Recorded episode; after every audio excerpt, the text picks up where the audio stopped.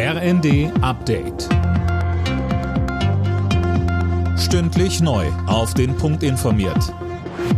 Ich bin André Glatzel. Guten Tag.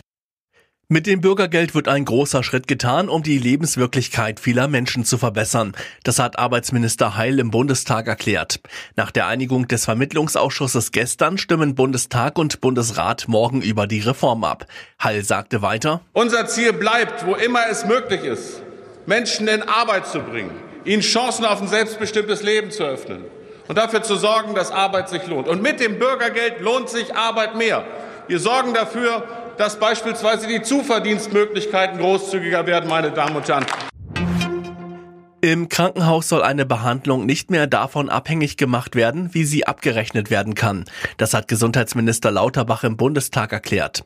Die Fallpauschale soll gestrichen werden. Künftig soll wieder zählen, was medizinisch notwendig ist.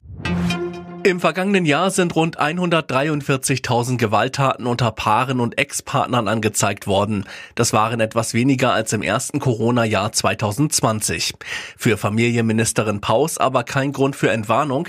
Sie verwies bei Welt TV auf eine hohe Dunkelziffer. Wir wissen, dass drei Viertel der Frauen die Gewalt wahrscheinlich nicht anzeigen. Deswegen ist es mir gerade an diesem Tag auch nochmal wichtig, darauf hinzuweisen, dass sie nicht allein sind, dass es Hilfeangebote gibt. Inzwischen ist es auch so, dass Polizeistellen entsprechend geschult sind. Die Situation hat sich in den letzten zehn Jahren deutlich verbessert. Deswegen ist es wichtig, dass sie die Hilfeangebote, die es gibt, auch tatsächlich nutzen und dass sie auch jeden Fall zur Anzeige bringen.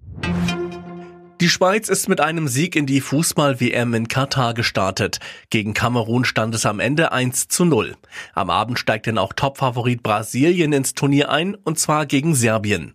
Außerdem trifft Portugal auf Ghana. Alle Nachrichten auf rnd.de